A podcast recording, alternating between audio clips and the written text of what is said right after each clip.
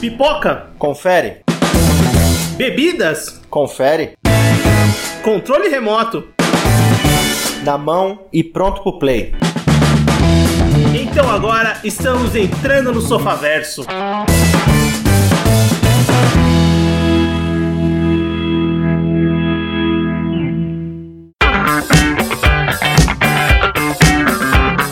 Muito bem, Sofaverso começando. Voltamos para mais um episódio do seu podcast e hoje vamos falar da franquia King Kong. E para fazer esse episódio eu tô com o Everton. Fala pessoal, e levantando já uma polêmica, o King Kong, apesar de ter rei no nome, ele não é o rei dos monstros gigantes. Viu? Pra mim, o Godzilla ainda é o rei dos monstros gigantes. Cara, é. Eu sou o Vinícius e eu concordo com você, Everton. E eu acho que isso é mais especificado ainda nos filmes dele, né? E principalmente quando ele encontra o Godzilla, né? Mas o King Kong com certeza também pode ser um rei, porque a figura dele é muito marcante, é um personagem icônico nos cinemas. E aproveitando esse novo filme que saiu em 2021, King Kong vs Godzilla, é Godzilla vs King Kong. Enfim, os dois estão se degladiando nesse novo universo da, da Legendary que sai pela Warner Bros. A gente vai comentar da franquia do King Kong nos cinemas, dos filmes, dos oito filmes. Enfim, já perdi a conta, mas a gente vai comentar um pouquinho de cada um deles, desse personagem que é icônico nos cinemas, né? E antigaço, né? Mesmo que o Godzilla seja o rei dos monstros, o pioneiro é o King Kong. Isso com certeza.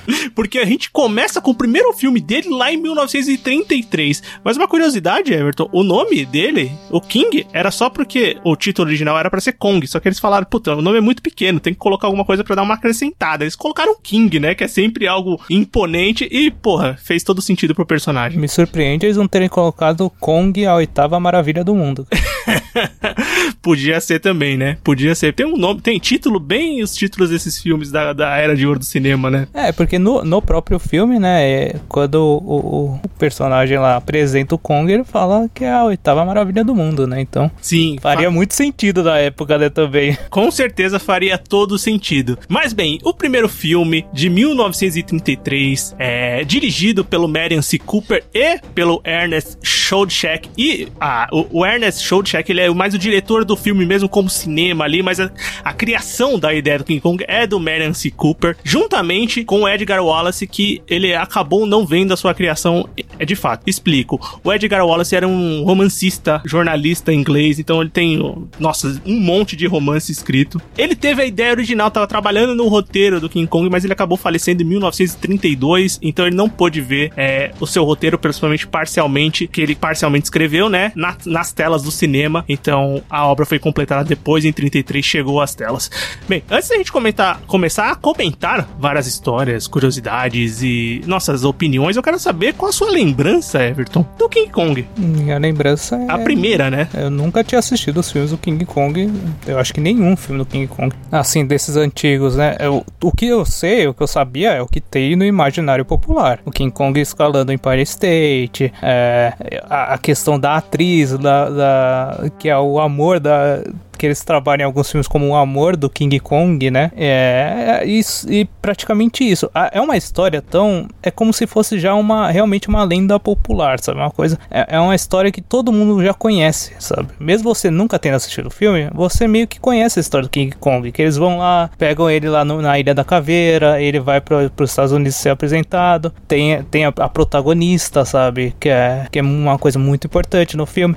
É, é meio que uma história que todo mundo já conhece, sabe? Mesmo sem ter assistido os filmes. Não, isso é verdade. Eu também, eu acho que eu, eu, tinha assistido os filmes mais recentes do King Kong, né? Mas o filme de 33 eu nunca tinha assistido, por incrível que pareça. E o mais bizarro é que eu tenho memórias, é, eu não sei se especificamente do King Kong, mas deve ter passado sim. Mas desses filmes da Era de Ouro do cinema, que tem esse, esse trabalho de stop motion que é, é pioneiro, né? Do Willis Aaron O'Brien, que a gente vai comentar um pouquinho depois do cara que teve a ideia e fez essa mudança dos efeitos especiais na época. É, eu tinha medo disso quando era criança. Porque eu achava que era um movimento tão antinatural, sei lá, eu achava tão estranho aqueles bichos se movimentando, é, que me causava uma estranheza e até medo de vez em quando quando eu era criança. Então eu nunca tinha muito coragem de assistir esses filmes. É meio bizarro, né? Sim, é, eu, eu não tenho, não lembro, sabe? Eu sei que passava no SBT bastante. Passava o, o Jazão e os Argonautas, que, que eram um dos filmes que passava, sabe? Que é, usa a mesma técnica praticamente, sabe? O filme saiu em 33, né? Então, ó, o, o primeiro filme que teve som foi só em 1925. 1927. Então era, era recente é, a utilização do, do som no contexto de um filme completo, né? O primeiro filme só saiu lá em 1927, chamava O Cantor de Jazz. É... E o filme, eu posso dizer assim, que esse termo do blockbuster ainda não existia, né? Ele foi muito mais forte divulgado com lá pra frente, né? 70, É, com os termo- Jaws, é, né? O termo surgiu com, com o Jaws, né? Com o Tubarão, né? Do Spielberg. Mas a gente pode dizer que o King Kong é um blockbuster da sua época. Ah, isso com certeza. É muito por,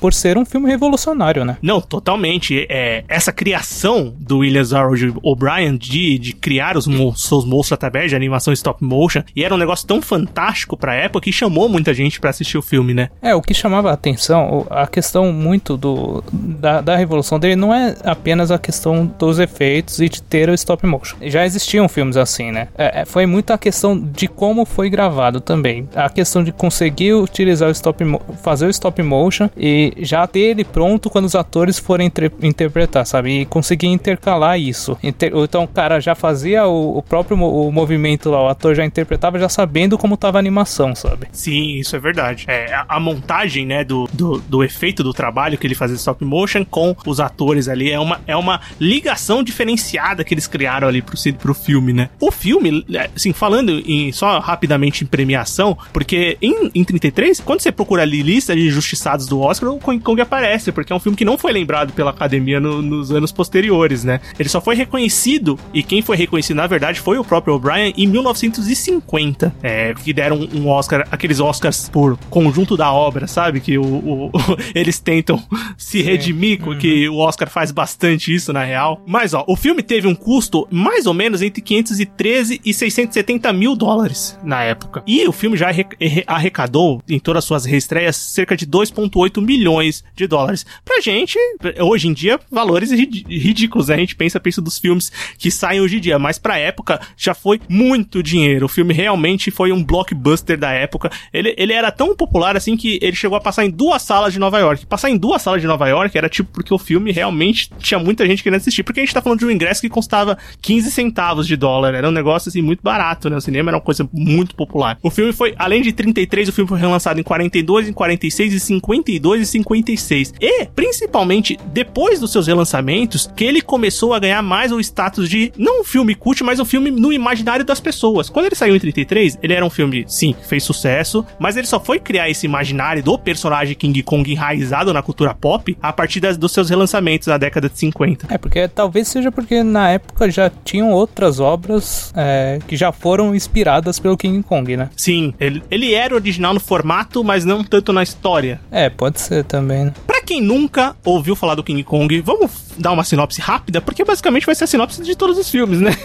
Só vai mudar um elemento ou outro. Mas pra quem nunca assistiu King Kong, é... o filme conta a história de uma equipe de cinema que é liderada pelo Carl Durham, é... esse personagem que, vive, que é vivido pelo Arthur Robert Armstrong, que viajam pra Ilha da Caveira pra é... gravar um filme, né? Eles sabem que tem uma ilha lá e vão gravar um filme especial e descobrem uma civilização primitiva que oferece mulheres a um deus gorila gigante que é o Kong. A mocinha do filme, a amada do Kong, que depois vai ser construída por todos os outros filmes, nesse filme é a Anne Darrow, quer dizer, a personagem Anne Darrow, que na maioria dos filmes também é, que é vivida pela Faye Wright, e ela é a estrela do filme e tal, mas ela tem um- um- uma paixão pelo Jack Driscoll, que nesse filme ele é um marinheiro, né? Tipo um tenente. Uhum. E nos outros vai mudando é, é, o papel do Jack, porque o King Kong, assim, a gente tem os filmes aqui, mas a gente tem muitos que são é, remakes, né? Literais, né? Vão contar a mesma história, mas vão ser feitos de maneiras diferentes. Sim, é o, o que mais diferencia. Depois a gente vai comentar isso, mas o que mais diferencia os filmes é, é a posição dos personagens, sabe? A questão do, do que eles são, do que eles trabalham e tal. Mas, tipo, a, a característica do cara que vai pra ilha, da mocinha e do herói não muda, sabe? Sim, isso é, é exatamente isso que acontece, né? E, bem, Everton, assistindo pela primeira vez, eu, eu sei que é um exercício difícil, e pra mim também é um exercício difícil você assistir um filme de 33 e tentar pensar com a cabeça de de quem assistiu aquilo no cinema na época. Mas o que você sentiu do filme? Que você gostou, você não gostou? Então, isso é, é, muito complicado você tentar pensar. Na época, realmente, você, se você for para pensar, devia ser um negócio absurdo, sabe? É, porque é, é, bem feito, sabe? Apesar de você notar as coisas estranhas, tá ligado? Você é bem feito. Você, você entende a história, ela funciona, sabe? Tem algumas coisas que hoje são inimagináveis, são muito bizarras, tipo o Blackface, que é escroto pra caramba, tá ligado? Mas, porra, Sim. É filme de 33, tá ligado? É, mas é, o filme funciona, sabe? É, o roteiro ele, ele, trabalha legal, você consegue acompanhar o filme de uma maneira legal, sabe? mas é aquilo, sabe? É a animação stop motion, então o personagem tá se movendo de uma maneira muito esquisita, sempre isso. Só que ele, o que eu acho interessante depois vendo os outros filmes é que ele, é, ele tem cenas tão marcantes que foram reproduzidas em todos os filmes, sabe? Sim. O filme, ele, mesmo por, por mais que você não tenha visto o filme, ele realmente tem cenas que são icônicas, imagens icônicas, é, que, que ficam para os outros filmes da franquia, obviamente, também para outros filmes, séries, desenhos e um monte de coisa que é referenciada posteriormente. Mas é, é realmente difícil você trabalhar com esse exercício de você se colocar na cabeça de uma pessoa de 33 que tá assistindo esse filme. Porque, em questão de efeito especial, é, com certeza era uma coisa muito absurda na época, pelo barulho que fez, né? Assistindo o filme, ele é um filme que não me cansa. Porque é, é, é legal esse filme, assim, na, é, na questão de um roteiro, porque ele é um filme rápido, né? Tem essa história ali para ser contada. E a partir do momento que eles chegam na ilha e encontram o Kong, é porrada o filme inteiro, cara. É, ele, é isso,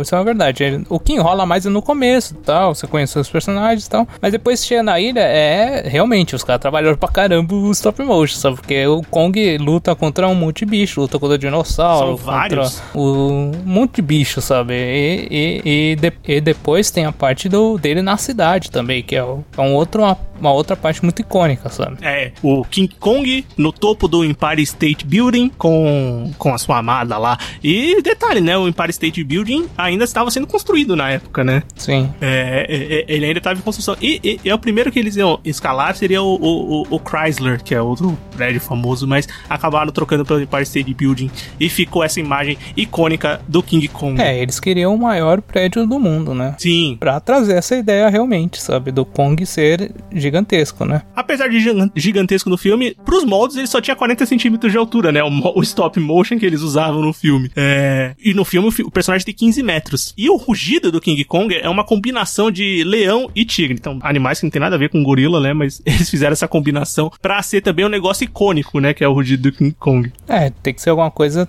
que passe uma sensação de medo, né, cara? Não, e, e, e, e eles constroem isso muito bem, né? Você realmente fica com esse imaginário, né? É, é engraçado porque quando a gente, como eu comentei que metade do filme pra frente é só porradaria, é só stop motion, e o trabalho que eles tiveram é, foi um negócio muito grande, muito grandioso, principalmente é, pra época. É, cada minuto de stop motion eles levaram cerca de 150 horas para produzir. Então os caras tiveram muito trabalho para fazer isso. É, não foi pouco, né, cara? Por isso não. que é revolucionário, né? Exatamente, por isso que é muito revolucionário e fez todo esse sucesso. E esses filmes revolucionários que fazem muito sucesso acabam salvando muita, muitas produtoras e foi o caso da RKO Radio Pictures, que é a produtora do filme, né? Quem apostou no filme, levou eles pro cinema, que tava à beira da falência quando tava pra King Kong, né? Então foi salva da falência por causa do King Kong, que foi a maior abertura do cinema da história até o momento. Né? E não é só de hoje que quando os filmes que fazem muito sucesso, é, mesmo que uma, uma continuação não seja esperada, ela vem. E aconteceu também com King Kong. O sucesso de 1983 foi de, do filme de 33 foi tão grande que eles logo criaram mais um filme que saiu em 33 também. Só que esse filme não foi pros cinemas, né? Ele era um vídeo homemade que chamava Song of a King Kong ou Song of Kong, né? O nome do filme. Desculpa. É que é literalmente o filho do King Kong. Sim. E esse filme já é bem diferente, né? Ele já tem um tom diferente de, de, ele não é tão aventuresco assim ou até tipo assustador, tá ligado? Ele já traz uma, uma um ponto mais de comédia, alguma coisa desse tipo também, sabe? Cara, isso é, é total ponto que a roteirista do filme, a Ruth Rose, é, ela não tinha, ela dizia em entrevista que não tinha intenção nenhuma de fazer um filme sério realmente porque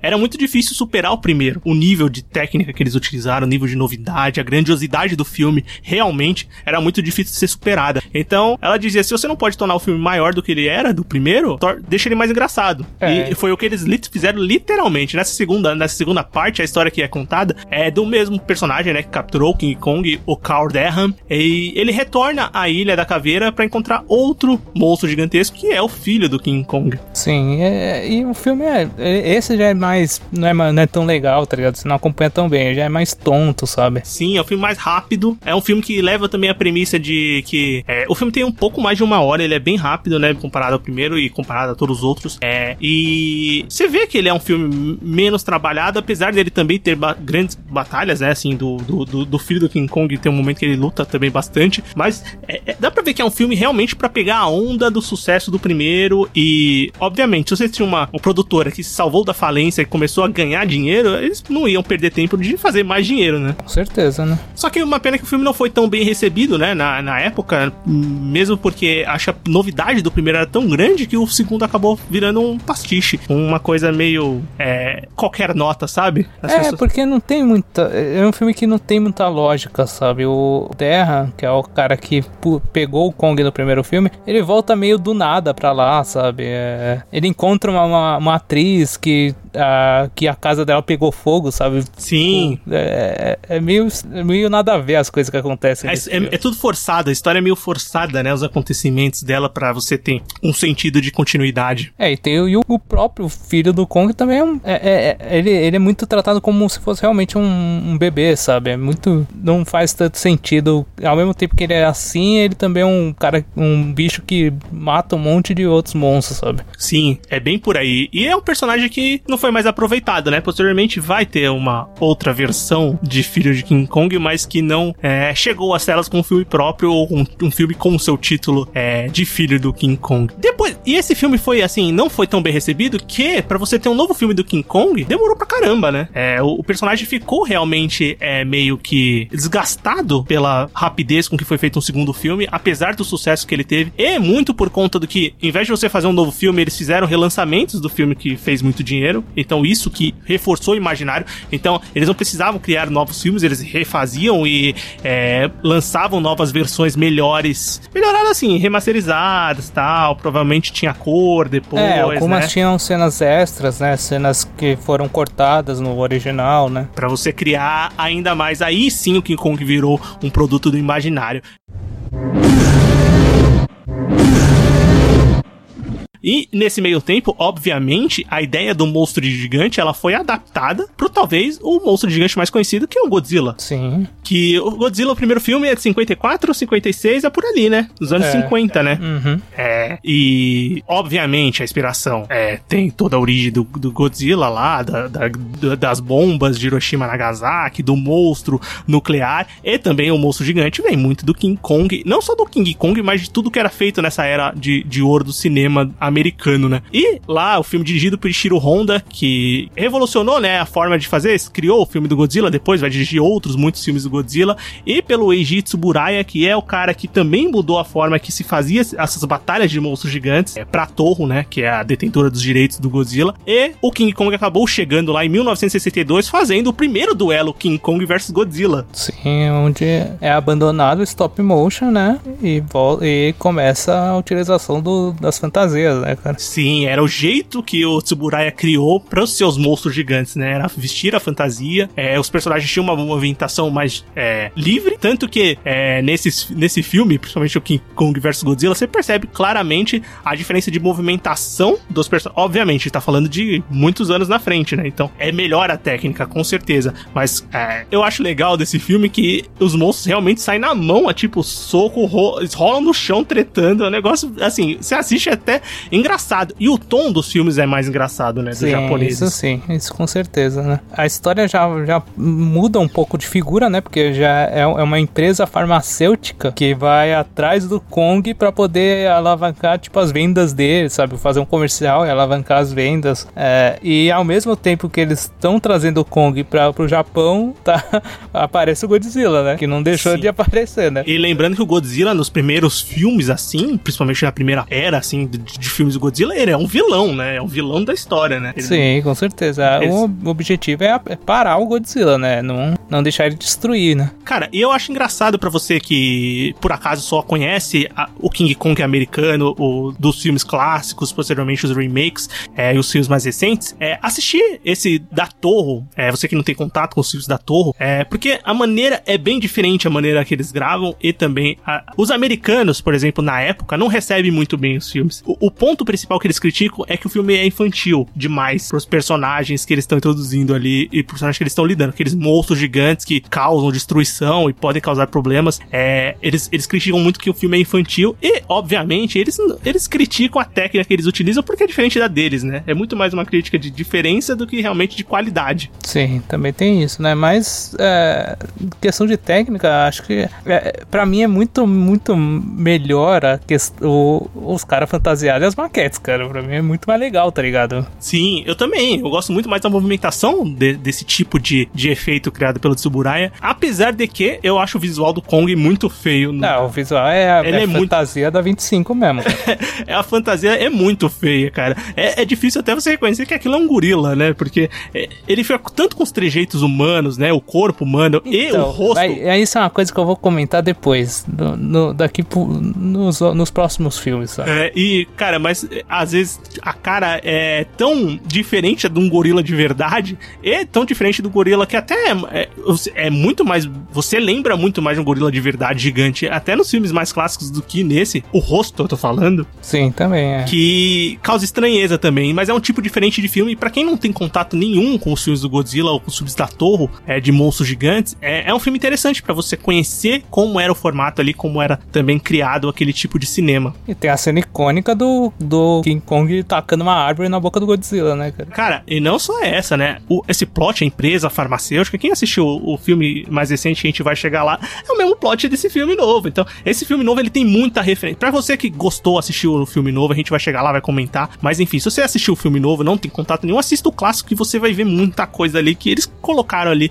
como homenagem, mas a homenagem é referência direta, né? Sim, com certeza, cara. E nesse filme, e o, o King Kong toma uma surra do Godzilla nesse filme. Nossa, ele apanha muito. Ele toma uma surra feia, realmente. É, mas é um filme interessante, eu gosto desse filme. Eu acho ele divertido, assim, apesar do, do, do, do King Kong me incomodar um pouco o visual, mas, assim, é um filme divertido. Eu aprendi a gostar, né? É, então, porque como a gente gravou no Nerd Patriarca sobre o Godzilla, a gente assistiu muitos filmes Godzilla da, da, da era Showa, né? Então, a gente acaba sabendo como é que funciona o rolê lá, sabe? Então, Sim, quando você consegue é, ainda mais entender os pormenores, ou os bastidores, ou a forma que as pessoas pensavam pra produzir esses filmes da época, eu acho que você embarca mais na aventura e consegue entender melhor. É, Aí talvez entre a questão de você entrar na cabeça de quem assistiu o filme na época. O próximo filme do King Kong, é, da franquia, também é um filme da Torre, né? É o único filme da Torre do King Kong. Esse é um filme que só tem o King Kong, né? Não tem o Godzilla. Se chama King Kong Escapes. É, também é dirigido pelo Shiro Honda. É uma adaptação é, de, uma de uma série de TV animada chamada The King Kong Show. É, que passou entre 67 e 68, era uma série de TV americana barra japonesa, era um anime americanizado, era um negócio que passava lá nas TV japonesas, então King Kong tinha um, era um personagem que também tinha prestígio no Japão, né? E por isso que no filme, quando você assiste o filme, tem informações que você não faz ideia de onde veio, sabe? É, é verdade. Tem, tem, tem esse ponto. E esse sim é um filme que quando você assiste, é, o filme basicamente vai, vai contar a história do, do King Kong sendo capturado pra ele poder extrair joias de uma mina. Depois que depois que uma versão dele, uma versão robótica dele, um Mecha King Kong, obviamente a Toho não cria, ela só vai adaptando as coisas. O Mecha Godzilla existia, então vamos fazer o Mecha, Mecha King Kong. É, depois que essa versão robótica dele começa a falhar e não dá conta da tarefa, então eles vão lá capturar o King Kong original pra dar conta dessa tarefa. É, esse filme, sim, esse é infantil. Eu sinto isso. É, esse tem o, tem o herói, tem o, o vilãozão, sabe? O cara com aspecto de vilão, sabe? É, esses filmes, né, os dois filmes da torre, eles misturam lá os atores americanos É, com o com, com os atores japoneses, né? Eu acho que até o Escapes tem mais dos atores americanos ali na, na- na- como protagonistas, Bem né? mais, bem mais. E, mas eu vou te falar, nesse fi- esse filme eu gosto mais do que o King Kong vs Godzilla. Ah, eu também, eu achei ele mais legal. Ele é um filme mais é, canastrão, ou então até. é, com- como eu disse, ele tem esse tom infantil, então os personagens são bem é, estereotipados, talvez. Tipo, vilão, é muito vilão. O vilão usa capa, velho. É, então, essa- essas coisas que são realmente derivadas de uma animação, né? Você pensa o negócio como um os- desenho. Os heróis, eles têm uma navezinha, tá ligado? É tipo, é muito realmente baseado em algum desenho, sabe? Mas, ó, uma, uma coisa que eu gosto muito desse filme, o visual do, do Mecha King Kong. É, legal. Eu acho ele bem legal, o visual do Mecha King Kong. E esse aí, tipo, dá pra ver que também que tem uma economia assim, porque, por exemplo, quando eles chegam na ilha, não, não é que nem nos outros filmes que tem um monte, uma tribo gigantesca, sabe? Que nos outros filmes tinham. É. Nesse não, nesse é só um tiozinho que tem na ilha. e a morte dele é mal mancada, que o vilão vai lá e mete um tirão nele É o único, tchau, sabe? é o único cara da tribo, o vilão vai lá e mata o cara ainda. Então aquele vilão bem vilanesco, né? Bem, tipo, estereotipado. E mas o filme é divertido, o, Mecha, o visual do Megodzilla é legal. O visual do King Kong é o mesmo do, do King Kong anterior, então não é tão Ou legal. seja, assim. horrível, né? É, é, não é tão legal assim, mas barra, é muito feio. É, realmente é muito feio. Mas ele segue basicamente os mesmos padrões do King Kong vs Godzilla. Apesar de eu acho que ser um filme que, como ele entrega mais é, a esse, essa adaptação de uma série animada com teor infantil, ele acaba funcionando melhor no todo, assim, é um filme mais divertido. E o visual do, King, do Mecha King Kong ajuda muito pra, pra você se manter mais interessado em assistir o filme. É, Realmente. E essa é a passagem do King Kong no Japão, né, cara? Da torre, né? Sim, é, quando a gente tem a continuação da franquia do Godzilla, ele não aparece mais, né? Eles não, não fizeram nenhum outro filme no Japão derivado da Toho é, que apareça o King Kong. Depois dessa passagem do Japão, ou essa passagem no Japão do King Kong, né, em terras nipônicas, enfrentando Godzilla e também tendo seu filme solo, é, o King Kong ele volta pro cinema americano. Ele vai ter um, o primeiro remake da, do seu primeiro remake do clássico de 33 em 1976. A gente tem King Kong, é um filme dirigido por John- pelo John Guillermin e, como eu falei, é o primeiro remake de 33 e ele conta mais ou menos a história de um executivo de uma empresa de, de petróleo que decide fazer uma expedição a uma ilha remota no Oceano Índico e, obviamente, a Ilha da Caveira é a ilha que tá o, King Kong. E o filme dá uma adaptada, né? A história é, a mesma, né? É o, ele muda bem o que são os personagens, sabe? O que, é qual a profissão ou do, quem são os personagens. lá. O Carderra, ele é o chefe da dessa empresa de petróleo, né? É, o Calderra é o chefe da empresa de petróleo. A Anne é uma é uma mulher que foi resgatada de um naufrágio, né, que tem ali durante o filme. E é uma barra é uma náufraga barra atriz. É, que no filme é Duan o nome dela, né? É, a do Anne, e- exatamente, que é vivida pela Jessica Lange. E, e a gente tem também o Jeff Bridges que vive o Cal nesse filme. O Jack, é Jack, né, nesse filme. Isso, ela é o Jack. É o Jack Ele é um paleontólogo nesse filme, né? que acaba invadindo o navio ali, porque ele sabe que tem alguma coisa diferente na ilha, né? E ele quer estudar melhor o que tá acontecendo lá. A gente, prime primeiro de tudo, antes de a gente comentar do filme, é. O, o- quando a gente fala de 33 pro 76, a gente tem um avanço tecnológico muito grande, né, no cinema. Então, é, aqui a gente já tem um Kong mecânico. Eles chegaram a produzir um Kong, um modelo de King Kong de, de 12 metros, apesar de que o, o, o modelo deu problema, né, durante o set. Então, eles só acabaram usando menos de um minuto desse modelo durante o filme. É, aí teve que adaptar, né? Aí já vem a, a própria influência da Torre já, né? Que é o, o, o cara fantasiado, né? E exatamente. Utilizando máscaras diferentes, porque já, já entra naquela. Já tinha aquela técnica de mecanizar também o rosto das máquinas, das máscaras, né? Exato. E também usaram mãos gigantes mecânicas, né? Então a Sim. mão eles construíram pra poder agarrar a personagem da, da Jessica Lange. O que, que você acha desse filme, Everton, do King Kong, desse primeiro remake de 76? Cara, ele é, ele é, ele é diferente, cara. Ele, ele realmente ele, ele pega muito do filme de 33, sabe? Realmente funciona muito bem com um remake. Só que tem algumas coisas que são meio estranhas nesse filme, sabe? É, é, a parte da Jessica Lange eu acho que é muito, muito apelativa, sabe? É, coisas que não seriam necessárias. É, a própria parte na, na, na própria na, na ilha também não é tão interessante como nos outros filmes, sabe? Não tem tantas lutas assim do, Sim. do próprio King Kong, sabe? Esse é um ponto interessante. Esses dois pontos são os principais problemas do filme pra mim. Ele tenta, por exemplo, o, o filme ele, ele é um remake e tenta emular, é, e uma coisa que vai acontecer dos outros filmes também é emular as cenas, né? Então tem a cena do tronco gigante que ele vai Sim, mexendo isso caras tem caírem. todas, né? É, coisas que tem em todos os filmes. E assim, as cenas que aparece o Kong, elas são bem feitas. Eu acho legal as cenas. São, são, o filme é bem feito. Não é à toa que esse filme ganhou o Oscar de. é, se eu não me engano, é efeito especial. Ele ganhou efeito especial ou por parte técnica de som, mas ele foi indicado nos dois. E o chegou às premiações porque o filme é tecnicamente bem feito. O visual do King Kong eu acho legal do filme. Mas duas coisas me incomodam. Primeiro, a ação do King Kong contra monstros que a gente espera, baseado no que a gente já assistiu, ela é muito menor nesse filme, né? Acho que basicamente ele só tem uma luta contra um monstro gigante nesse filme, que é Sim. aquela cobra na água, não é? É só uma, uma cobra lá que ele faz o golpe dele, que é abrir a boca, abrir a boca do bicho no meio, né? Que é, que é o clássico dele, né? O fatality clássico do É. King Kong. Que é como ele, defi- ele consegue descobrir se a vítima tá viva ou morta, né? Que ele fica forçando a boca. Sim. Se ela, se ela não mexer, já era, né? Se ela fechar a boca é porque tá vivo ainda. É, então essa coisa, assim, é, é- é chato porque o filme acaba sendo um pouco cansativo por esse ponto, porque ele não tem muita coisa acontecendo. Apesar da, da- do arco final e a cena dele na, na, na cidade é legal, é, ele destruindo a cidade. E a parte da, da, da personagem da, da, da Jessica Lange, é a Anne nesse filme, né? Isso, a Duan, Duan. Duane, Duane, muito bem. É, ela é realmente a questão que eu aponto do, da, de ser apelativo, mas ela é, é muito over nesse filme, é muito além. É, é demais. O, tipo, é, tem cenas que não tem propósito nenhum dela trocando de roupa. Ela vai pra uma ilha com um short extremamente curto.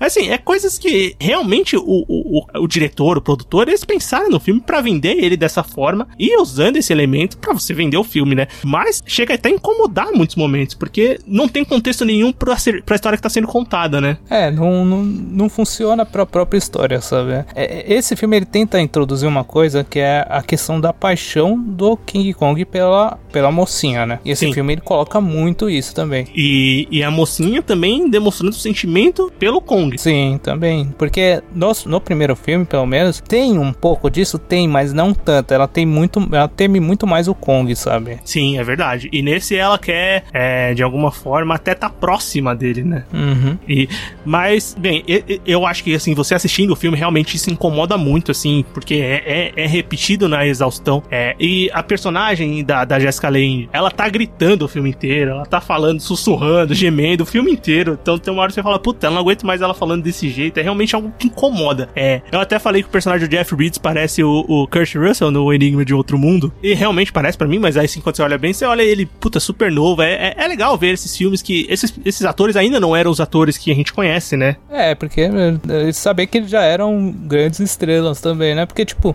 o- eles eram muito galãs, tá ligado? Ela, ela era maravilhosa e ele também era um galanzão, sabe? Sim, os dois eram bonitos demais. E é- é- você entende porque que o diretor optou por mostrar ela o filme inteiro, porque realmente ela era linda. E uma coisa que é, que é interessante, que é aqui no Brasil, em 77, é, no Play Center, antigo Play Center, é, os caras, pra divulgar o filme, eles construíram um King Kong de 15 metros, cara. Caraca, que legal. E, e na inauguração, quem veio pro Brasil foi a Jessica Lange, cara. Nossa, essa informação é. Se você, se tem algum ouvinte aqui que é de ser- tinha idade pra ir no Play Center nessa época e tiver algum registro disso ou memória, seria legal saber, né? Mas, pô, informação legal, né?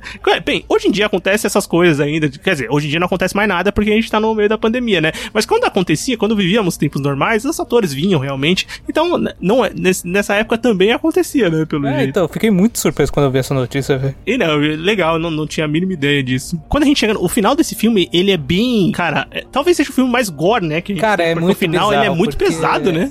No filme ele não dá essa, essa impressão que vai ser assim, sabe? E a morte do King Kong ele é muito impactante, velho. É muito pesado, sabe? É, realmente é sangue explodindo na tela, velho. É um trabalho de maquiagem ali que foi bem feito, né? Porque realmente é, é uma cena que você vê que o King Kong é destruído, né? Ele é morto assim com vontade. Sim, e uma coisa que é, desse filme também, da, da própria, do próprio King Kong, né? Nos outros filmes, claro que por ser, por, pela aquela questão de ser um cara vestido, sabe? É, ele tem muito aparência humanoide, né? Mais humanoide do que um próprio gorila gigante apenas, sabe? Nesse ele já começa a voltar mais aquela característica de ser um gorila apenas, sabe? Sim, Que é vai, verdade. e vai, vai voltando é, até o chegar no que a gente vai comentar do Peter Jackson, que é o mais, realmente parece um gorila gigante só, né? E depois voltar se é um humanoide, que tipo, que pra mim é, é o mais legal por um- uma questão que o King Kong ele é um monstro gigante pra mim. Então, tipo, ele não é apenas um gorila gigante, ele é um monstro gigante, então ele tem uma forma humanoide eu acho mais interessante, sabe? É uma, diferen... é é uma diferença, né? Uma diferenciação de Sim. apenas um gorila gigante. É, você coloca ele numa, numa característica e coloca ele como um titã, como eles vão discutir na nova, na, no- nos novos filmes, né? É, criando um universo mais expandido e maior.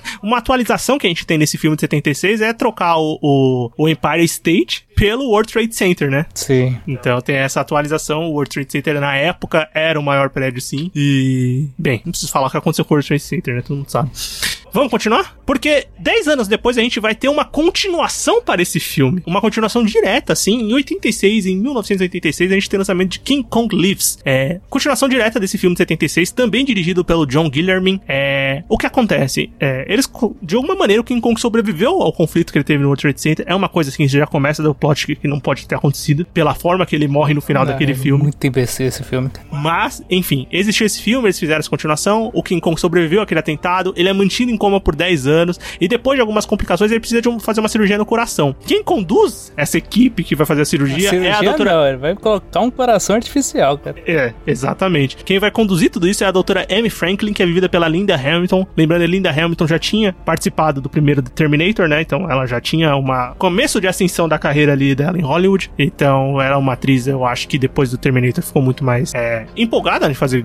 Empolgada não, a indústria olhava com olhos bons pra ela, protagonizar os seus filmes. E um remake do King Kong, talvez. Um remake, não, uma continuação direta de um filme como King Kong, que é uma franquia grande, é, seria importante pra ela participar. Ela é essa doutora que vai conduzir essa, essa, essa cirurgia, né? Essa colocação de coração artificial no monstrão. E ela conta com a ajuda de um explorador. É, qual é o nome do explorador? Eu nem lembro do nome dele, mas é um explorador que tá no filme. E o que que acontece? Ele, esse explorador tá lá na Ilha Caveira e acaba encontrando uma versão feminina do Kong, né? A Lady Kong. que Ele, é, ele chama chamar de Lady Kong, mas eu, eu encontrei.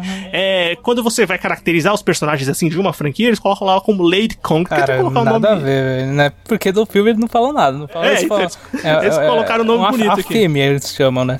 Porque no filme, a, a, pra fazer a cirurgia, eles precisam de sangue pro Kong, né, cara? Sim. Então, tipo, eles têm que achar. E curiosamente, eles acham uma fêmea de um King Kong. Mano, não faz sentido nenhum. Esse filme é horroroso, velho. É, esse filme. Bem, você já começou a dar alguma opinião, né? O filme é ruim. É horroroso, não é ruim, ele é horroroso. O filme é muito ruim, ele pega uma estética oitentista, assim, é, mas uma estética ruim, né? Ele, Não, ele- é, o que é bizarro desse filme é o seguinte: passaram-se 10 anos do filme de 76. E ele tem as, a mesma. Parece que foi.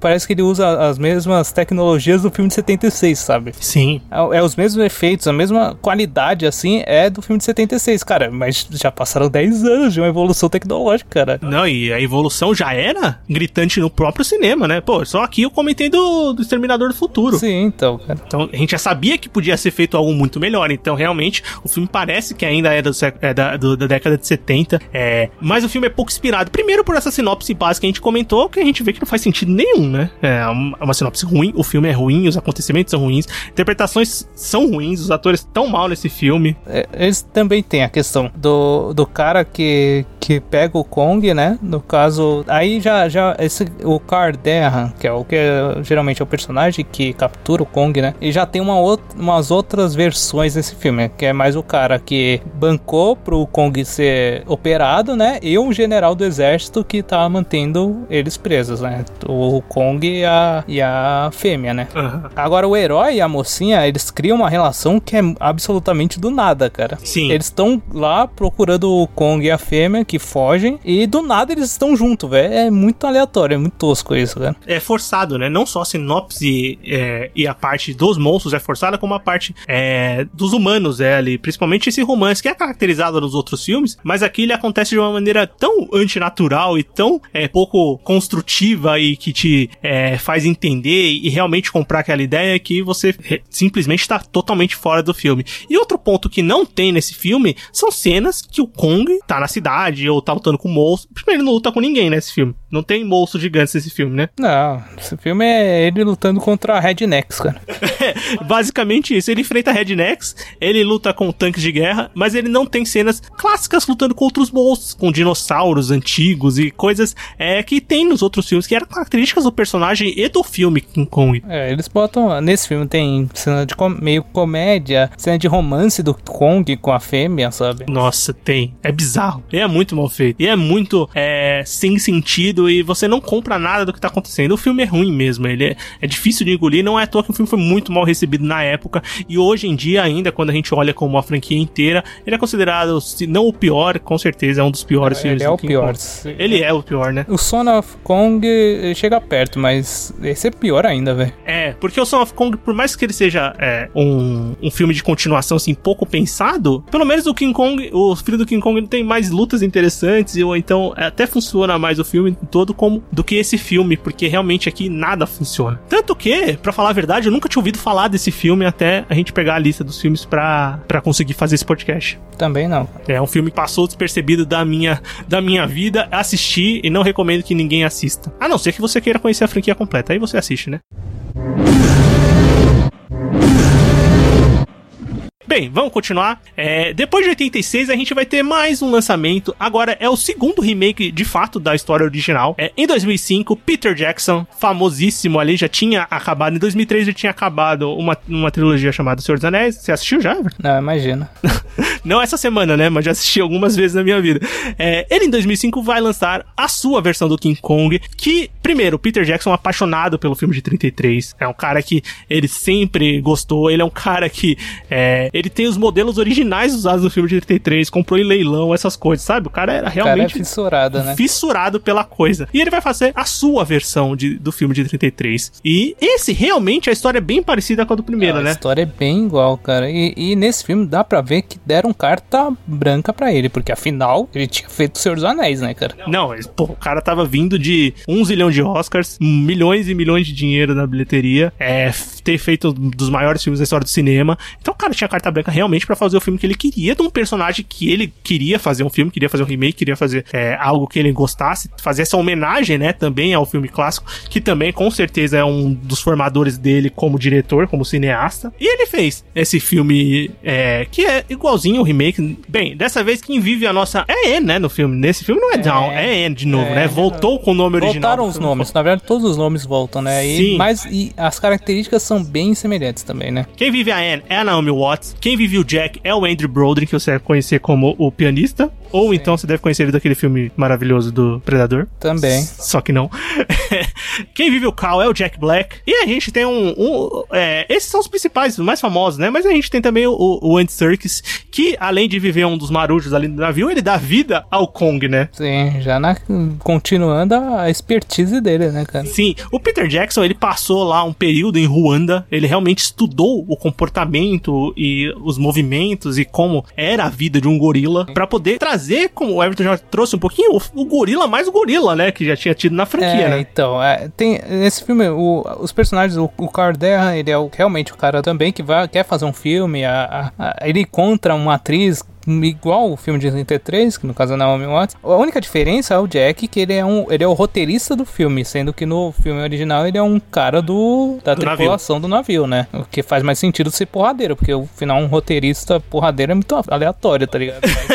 Esse filme, para mim, eu gosto, eu gostei do filme, eu gosto dele. Ele tem dois problemas para mim. Um, eu não gosto muito do Kong totalmente gorila, sabe? É um gorila gigante. Eu, particularmente eu não gosto, eu acho mais legal o Kong. É uma aspecto mais humanoide, que dá aquela, aquela sensação de ser realmente uma, uma besta que não, não existe, sabe? Uma lenda realmente. Sim. É, e a duração dele que é inimaginável, cara. Muito. Ele, ele enrola muito esse filme, sabe? Três horas para esse filme é muita coisa. É, eu também acho, tipo, concordo plenamente com as duas coisas. Assim, não tanto com o visual do Kong, porque, assim, eu, eu gosto mais da forma humanoide que, apare, que, a, que se apresenta, principalmente nos novos filmes que a gente vai comentar ainda. É, é, mas também não me incomoda. Eu acho legal. Uma coisa que, aspecto positivo, assim, que eu acho que é impossível discordar, é você assistir. O filme é de 2005, a gente tá em 2021. Os efeitos do filme, eles são absurdos até hoje. É, é muito bom. Só tem uma par... um efeito que eu acho horroroso desse filme, que é quando eles estão correndo. Os bichos? Não, eles, os personagens correndo junto com os bichos. Ah, você acha É horroroso, pra... velho, porque é muito mais esteira, os caras correndo mais esteira. É, é muito mal feito. É, não, não, não reparei tanto. Cara, isso me incomodou quando eu assisti, mas o resto mano, realmente, as partes das lutas é absurda. Ele lutando com os dinossauros. Não, quando, quando tá mostrando os ambientes, a primeira vez que eles veem os dinossauros, né? Ele da caveira. É, tudo aquilo é muito bonito. É, a parte do Kong na cidade é incrível. Muito foda. É, ele tem aquele clima de terror quando eles chegam lá, tipo. Na. Nossa, é assustadora é, a tribo desse filme. A tribo é pesada. O, é, quando eles caem lá no, na caverna e ficam com aqueles insetos, aqueles bichos atrás deles, sabe? É, é bem, é bem assustador também. É, realmente, ele traz um clima bem legal o filme. É, o, o primeiro filme, ele tem essa ideia de ser um filme mais assustador também, né? É, é desse monstro Sim. gigante que ele vai botar medo, de fato, é, nos personagens. E o Peter Jackson trouxe isso de volta e também colocou de uma forma mais até assustadora. Não só pro, pro pro Kong, né? Mas o Kong é, colocar medo, mas também essa tribo. Quando eles chegam lá, é, eles, são, eles iam ser mortos, né? De uma maneira, tipo, os caras não tão pra brincadeira, eles são agressivos pra caramba. É realmente muito diferente. E é um contraste total com a tribo de 76, que é festeira, todo mundo É. dançando, todo mundo pelado. é uma coisa totalmente diferente, né? O tom que eles adotaram aqui. Mas, cara, eu, eu gosto muito, eu falei das, das partes dos efeitos, eu acho muito legal. É, eu realmente acho o filme de três horas, ele é muito grande. A primeira hora do filme é muito arrastada. Ele usa uns efeitos que eu não entendo, cara, nesse filme. Que é tipo, às vezes o personagem tá olhando pra um canto, aí fica em câmera lenta, tá ligado? É, não, Ele usa sim. uns efeitos que é mais, que é mais questão de filme de. Parece muito o Sam, o Sam Raimi no Evil Dead, tá ligado? Que é, aquele, que é aquela virada rápida assim, que fica tremendo a câmera, depois volta, sabe? Isso eu acho legal pra, pra, pra dar essa, esse aspecto de terror pra ilha e tal. Mas tem umas partes, às vezes, que os caras estão andando e, e fica uma câmera lenta, aleatória. É, eu acho que ele quis enrolar esse filme, tá ligado? É, pode ser, né? Porque realmente quando a gente pensa no todo, a gente acha o filme grande, né? E que tinha muita coisa que dava pra tirar. Mas eu não sei se ele tava tão nessa pira do Senhor dos Anéis ainda, de fazer filmes épicos, É. ou é uma coisa do Peter Jackson mesmo, que ficou, cara. É, eu, eu acho que foi muito isso. Tipo, cara, se, ele- se, não, se ele não tivesse feito o Senhor dos Anéis, ele não ia lançar esse filme com três horas, tá ligado? Os caras iam mandar ele cortar, velho. Com certeza, Mas, pô, dúvida. carta branca, tá ligado? Ele fez o que ele queria realmente. É, desse filme que eu acho legal também é, eu acho que é a melhor relação entre a mocinha e o King Kong, cara. Sim, ela é totalmente diferente do filme do primeiro remake de 76. É, a mocinha aqui não é sexualizada que nem aquele filme, muito longe disso. É, a Naomi Watts, primeiro, a Naomi Watts é uma puta atriz, né? Muito boa mesmo. E nesse filme, a relação que ela tem de, até de afeto e amizade, vamos dizer assim, né? De Sim. criação com o King Kong. Eu não sei se é uma, é uma coisa de, de, de irmão, de afeto ali, não sei. Uma relação de amizade, de fato, né? É, então, é, ele tem, tem o toque do romance, assim, do, do King Kong ser apaixonado realmente também, mas ele também pega muito nisso dele ser um guardião dela, sabe? Sim. Não tanto só a questão da, da, da paixão, sabe? E uma coisa que o Peter. é, Esse filme, é, só pra gente comentar rapidinho, ele teve um orçamento gigantesco, né? 207 milhões de dólares. Mas o filme foi bem de bilheteria, arrecadou mais ou menos 560 milhões de dólares. Então o filme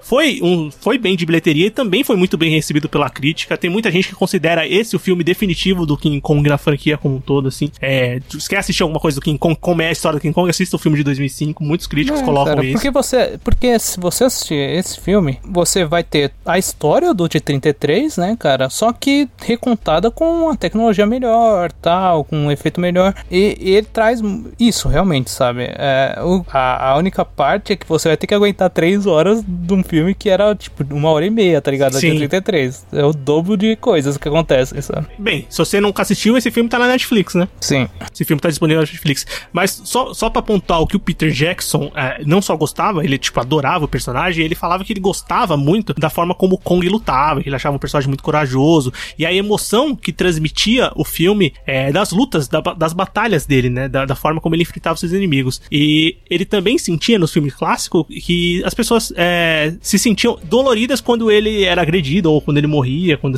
acontecia alguma coisa com ele, né? Porque realmente você cria um apego com o personagem. E uma coisa que ele quis colocar no filme também, que é uma das ideias básicas né, do filme, é o ser humano destruindo a natureza a ponto de, de criar esse conflito, né? Sim. É, a bagunça do ser humano dentro, da- dentro da natureza e o Kong como uma representação disso. certeza. Questão de remover um ser do seu, do seu habitat natural, sabe? Só pra se, só para expô-lo e sofrer as consequências depois, né, cara? Sim, com certeza. E é uma- um aspecto que o Peter Jackson queria colocar no filme dele. Colocou, né? Com maestria, foi muito bem feito. Apesar do- de alguns pontos que a gente comentou, eu acho que a experiência ainda é muito válida desse Kong de 2005. Bem, vamos continuar. Em 2017 a gente tem mais um filme do King Kong. Na verdade é mais um. Ele não é um remake, mas é quase um reboot, né? Do Kong nos é, cinemas. ele é um reboot, porque realmente ele. O, o, o ponto positivo desse filme é fugir da história original, sabe? A gente tá falando de Kong Ilha da Caveira, filme de 2017. Ele é o segundo filme desse Monsterverse que foi criado pela Legendary, é, que tem os direitos do filme, né? Com a Warner Bros., que é quem produz o filme, quem distribui o filme. É, o primeiro é 2014, né? Sai aquele Godzilla com Brian Creston, Cranston, com o Aaron Taylor Johnson, com a Elizabeth Olsen. Com, Em 2000 com falta de Godzilla. Com é o Godzilla sem Godzilla. e o Ivaldo gosta desse filme. É, o Ivaldo, o Ivaldo gosta de uma cena desse filme. Cara. E bem, em 2017 a gente tem o Kong, Ilha da Caveira, que vai ser dirigido pelo Jordan Hoggett Roberts. É um cara que era inesperado. Tipo, ele, ele tinha feito séries, mas não é um cara que tinha filmes no cinema, assim, longas metragens de sucesso. Mas ele, ele nem foi a primeira escolha. O Peter Jackson mesmo aconselhou é, pessoal depois, que sabe que soube do filme.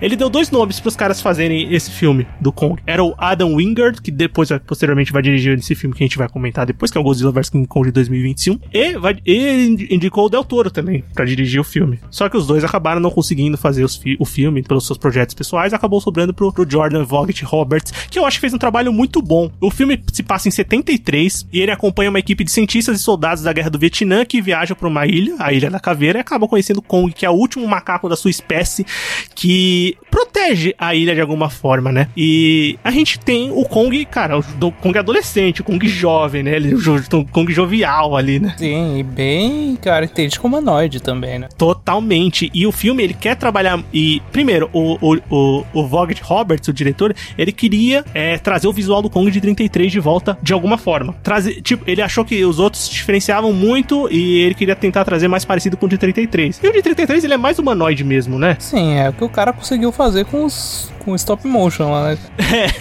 É, é o que dava para fazer. Era mais fácil o cara mexer daquele jeito, tá ligado? E, e, esse pano de fundo de guerra do Vietnã, trazendo filmes como, é, obviamente, são referências pro filme, que é o Apocalipse Now, o Platoon. Você vê não só referências como filmes de guerra, guerra do Vietnã mais especificamente, mas que ele coloca aqui de alguma forma no seu filme, que dá um pano de fundo muito interessante pra esse filme. O que, que você acha desse filme, Everton? É, esse filme é muito legal, cara, porque ele, ele é o mais aventuresco, mais ação, sabe? É, e ele foge realmente de todos os, os clichês dos, do próprio King Kong que foi, reutiliz, foi utilizado nos remakes e tal. Também acho, cara. Eu, eu, posso, eu vou adiantar. Não, não vou adiantar. Ou adianto, não sei. Não, deixa pro final. Mas, ó, é, eu gosto desse filme. É, eu acho ele muito legal, muito interessante. Eu acho o filme muito bonito. A fotografia dele é ah, muito bonita. É a fotografia, a trilha sonora, esse filme é, é, legal também, isso daí, sabe? Ele utiliza as cores, tem algumas cenas que, que é, eles, eles focam em uma cor, aí fica. Mano, é, é foda, é uma mistura de cores, assim, é, é, um filme que ele passa bem a sensação da ilha, sabe? Nossa, totalmente. Quem que faz a fotografia desse filme é um cara chamado Larry Fong. O Larry Fong, ele trabalha com o Snyder, ele fez o Ótimo, fez Sucker Punch, fez o Batman vs Superman. É, é um cara que trabalha com, com a fotografia dos filmes do Zack Snyder. E é uma coisa engraçada. é estranho, né?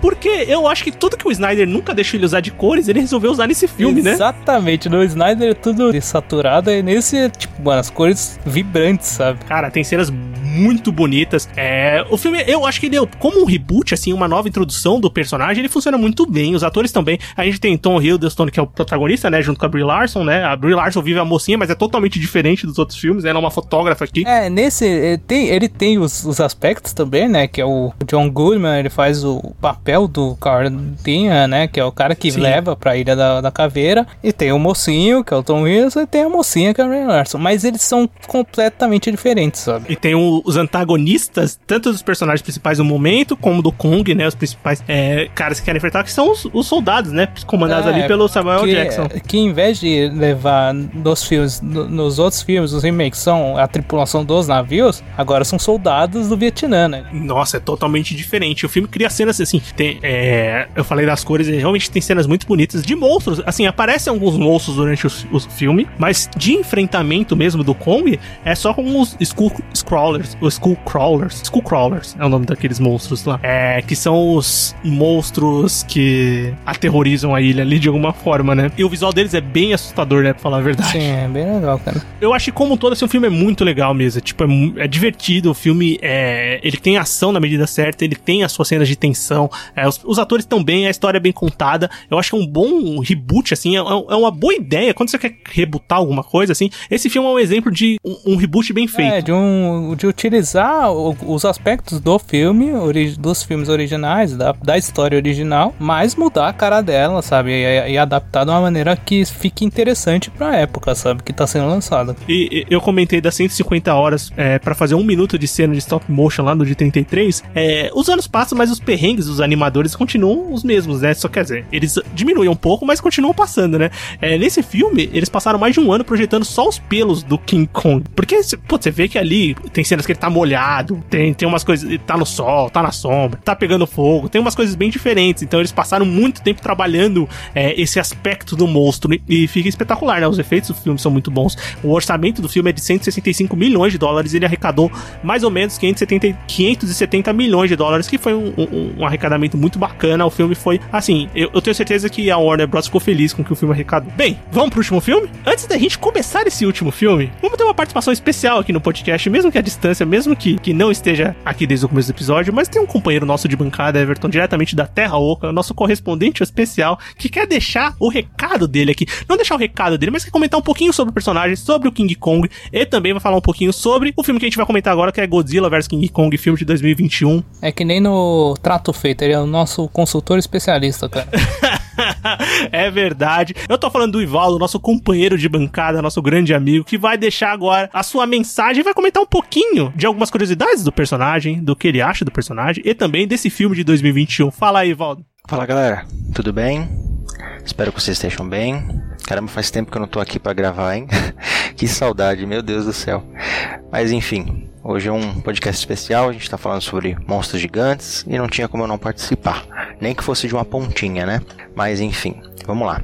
É, nesse podcast vocês notaram que a gente está falando exatamente sobre as adaptações cinematográficas do King Kong, mas para vocês que acham que ele não passou disso, que ele ficou famoso apenas pelos filmes, trouxe uma curiosidade legal aqui para vocês e vou falar rapidamente sobre algumas outras obras, outras adaptações, outras obras também que se basearam no personagem, personagens inspirados, enfim, alguns elementos para vocês terem uma ideia o quanto esse gurilão ele é famoso pelo mundo afora. Beleza? Vamos lá? Eu trouxe aqui uma lista em ordem cronológica para deixar mais organizado na hora de apresentar. Vamos começar em 1949. Em 1949 a gente teve uma primeira adaptação de um filme que se inspirou em King Kong, não que seja uma cópia ou que o King Kong esteja lá, apenas se inspirou, que é o filme Poderoso Joe. Aquele mesmo Poderoso Joe de 1998 que a Disney fez ali o filme, aquele gorila gigante. Em 1949 a gente teve uma versão, a versão, a primeira versão, né, a versão mais clássica, e ele se assemelha bastante, tá? Diga-se de passagem. Em 1966, a gente teve a primeira animação dirigida pela Toei Animation, chamada The King Kong Show, que traz o personagem como um herói, não como um, entre aspas, vilão ou um animal selvagem. E uma curiosidade à parte, é nessa animação que a gente tem a primeira aparição do Mecha Kong. Em 1981, no anime Doctor Slump, a gente teve um episódio onde a personagem principal encontra um livro que conta a história de um gorila gigante, e esse livro se intitula Queen Kong, que é uma referência direta a King Kong. E em 1986 a gente teve o, o início da, da, franquia de sucesso ali, antiga dos anos 80, 90, Rampage, que não trouxe só uma referência ao King Kong, como também trouxe uma referência a Godzilla. Só não usaram os mesmos nomes e o mesmo molde, a aparência dos personagens, porque, enfim, obviamente você teria, teria problemas com direitos autorais. Mas enfim, dá para reconhecer eles ali, dá para entender que eles fazem parte desse jogo. E tudo foi inspirado a partir deles. Em 1992, é, nós tivemos uma das adaptações que eu mais gosto, por sinal, que é o especial da Árvore dos Horrores, da, dos Simpsons. É, esse especial ele é da quarta temporada, onde a gente tem a parte do King Homer, onde o Homer nada mais nada menos se torna o King Kong. E esse, esse essa parte, esse episódio, ele se baseia muito no clássico de 1933. É sensacional, sinceramente eu recomendo muito. Dessa lista é um dos que eu mais recomendo. Em 1998, nós tivemos a série do Godzilla, que veio depois do filme, né? Logo após o filme, tanto que a gente conhece como o desenho fez mais sucesso que o filme, mas enfim. E nessa série tem um, um episódio muito interessante que chama Competição. Nesse episódio a gente tem o Godzilla indo pro Japão, enfrentando um símio gigante, lá eles chamam de Yeti, mas é meio um Yeti, meio um macacão gigante, que na verdade é um robô gigante. É como se fosse um robô macaco gigante, que também é uma menção ao Mecha Kong, também ao King Kong. E uma coisa interessante, uma curiosidade à parte aqui, galera, que refere muito a Godzilla vs King Kong que a gente teve agora em 2021. Nesse episódio da série, baseado no desenho baseado em Godzilla de 1998, Godzilla americano, a gente além de ter o King Kong, ter o Mecha Kong, ter o Godzilla, ainda tem uma cobra com umas protuberâncias no pescoço que parecem umas asas. Interessante, né? A gente viu isso no filme King, o King Kong enfrentou esses, esses monstros lá. Tá aí uma curiosidade à parte. Em 2001, nós tivemos também a série animada do King Kong, que também se inspirou muito nesse, nessa série animada do Godzilla americano. Veio em 2001 a série do King Kong também, americana. Mesmo padrão. King Kong junto com a equipe de humanos enfrentando monstros gigantes. Em 2005, a gente teve talvez o primeiro jogo mais marcante do personagem, que é a adaptação do filme do Peter Jackson, King Kong, para os videogames. Foi para várias plataformas, foi para PC, foi para portáteis. Um jogo que chamou muita atenção, foi muito bem visto pela crítica Vale muito a pena jogar, por sinal. E é um dos jogos até hoje mais marcantes do personagem. Ele tem alguns jogos mais antigos, assim, que não são muito bons, mas esse aqui realmente vale muito a pena. E é um marco para monstros gigantes, né? Um jogo específico sobre King Kong, Ilha da Caveira, enfim. É uma referência bem interessante de colocar aqui para vocês também. Em 2016, a Netflix, canal de streaming Netflix, lançou a primeira animação em CGI do Kong, que é o Kong Rei dos Macacos, onde ele enfrenta um cientista louco que comanda dinossauros robóticos. Enfim, vai entender entender. Mas ok. Tá a animação lá, é em CGI, é bem interessante. Quem gosta, pode acompanhar, tá na Netflix. Em 2018, a gente teve não um filme, mas uma aparição muito importante do King Kong, que foi no filme é, Jogador Número 1, que é logo na cena do início do filme, onde a gente tem uma corrida, muito louca por sinal, e lá a gente tem o King Kong atrapalhando a vida dos personagens principais lá, mas é uma cena icônica, vale muito a pena assistir, não só a cena como filme, mas o King Kong de fato está presente e é muito legal, muito nostálgico. E agora, mais recentemente, em 2021, a gente está começando a acompanhar os trailers de Space Jam 2, né, que o filme está para chegar, e também vai ter uma participação especial do Macacão, King Kong vai estar tá lá, já, a gente já notou pelo trailer que ele vai aparecer e, pô, vamos, vamos, vamos esperar para ver no que, que vai dar. Acredito que vai ser uma cena bem icônica, bem nostálgica, vamos esperar para ver, mas eu tô bem animado. Para fechar com chave de ouro, galera, não só adaptações diretas do personagem ou alguns filmes ou obras que se baseiam ou trazem algumas referências, como eu mencionei agora, a gente também tem alguns personagens que realmente se basearam no King Kong. Só uma curiosidade rápida, a gente pode mencionar, por exemplo, o Ozaru de Dragon Ball, que é aquele gorilão gigante que os Saiyajins se transformam, tá bem na cara que ele, é bem inspirado. Nós temos o macacão gorilão King lá do anime Naruto, que anda ali com Killer Bee, enfim, também é uma referência direta a King Kong, tanto que a gente vê pelo nome. No anime Digimon, meu amado anime Digimon, que a gente tem um podcast muito bom aqui, por sinal, tá? Quem não ouviu, escute. Sofaverso, episódio do Digimon vale a pena, eu tô participando, vamos lá. É, nós temos o Gorilamon, que é um Digimon que aparece, e por sinal o episódio em que ele vai confrontar os Digi escolhidos, ele sobe numa torre em Tóquio, que é uma menção muito top ao clássico do King Kong, toda aquela coisa dele sumindo na torre, enfim, é bem legal, cara, vale bem a pena. E para fechar com chave de ouro, a gente tem o gorilão Jorge, do filme Rampage agora, de 2018, que também é o gorila do, do game, da Rampage. Mas a gente teve o filme recentemente, com aquele CGI top, e dá pra ver que eles são bem parecidos, tem muitas semelhanças, ficou bem legal essa adaptação. Agora para fechar, galera, eu gostaria de deixar o meu comentário, que eu achei sobre o filme Godzilla vs King Kong, só pra dividir minha opinião com vocês também. Godzilla vs King Kong, ao meu ver, é, fechou muito bem esse primeiro arco do Monsterverse. É, eu gostei muito da forma como eles apresentaram o filme, como eles apresentaram os dois monstros e como eles principalmente trabalharam a psique, a forma de agir deles, tanto do King Kong tanto do Kong quanto do Godzilla. É, eu tava sentindo muita falta de ver esse lado kaiju do Godzilla, esse lado destruidor, força da natureza, rei dos monstros realmente, que a gente não teve tanto nos outros filmes, entendeu? Ele tinha aquela pegada de destrói, mas ao mesmo tempo é guardião, é protetor. Aqui não, aqui a gente vê, vê ele realmente como um monstro gigante, destruidor, o que é uma menção bem legal aos clássicos, ao Godzilla dos anos 90, assim, achei bem legal trazer esse lado mais selvagem selvagem dele. E põe selvagem nisso, porque realmente ele tá com sangue nos olhos. Eu gostei de ver ele realmente agressivo, violento, partindo para cima. Isso ficou sensacional. Eu gostei muito disso. Mesmo ele não sendo o protagonista direto desse filme. Lógico que o foco tá um pouco nele, a gente vê as batalhas dele, ele é extremamente importante, ele é o que gera toda aquela movimentação do filme, mas um outro acerto que eu achei bem legal é que considerando que os direitos autorais do personagem acabam esse ano, a forma como eles trouxeram o Kong pro lado do protagonista foi muito bem encaixada. Eu fiquei de fato preocupado, pensando que ia ficar meio forçado ou não faria muito sentido, mas até que encaixaram de uma forma bem legal. Conseguiram trazer o Kong, conseguiram transformar ele no protagonista sem forçar a barra, sem deixar o Godzilla de lado. Ficou uma coisa bem equilibrada, achei bem interessante. Falando do personagem mesmo do Kong, também achei sensacional, espetacular.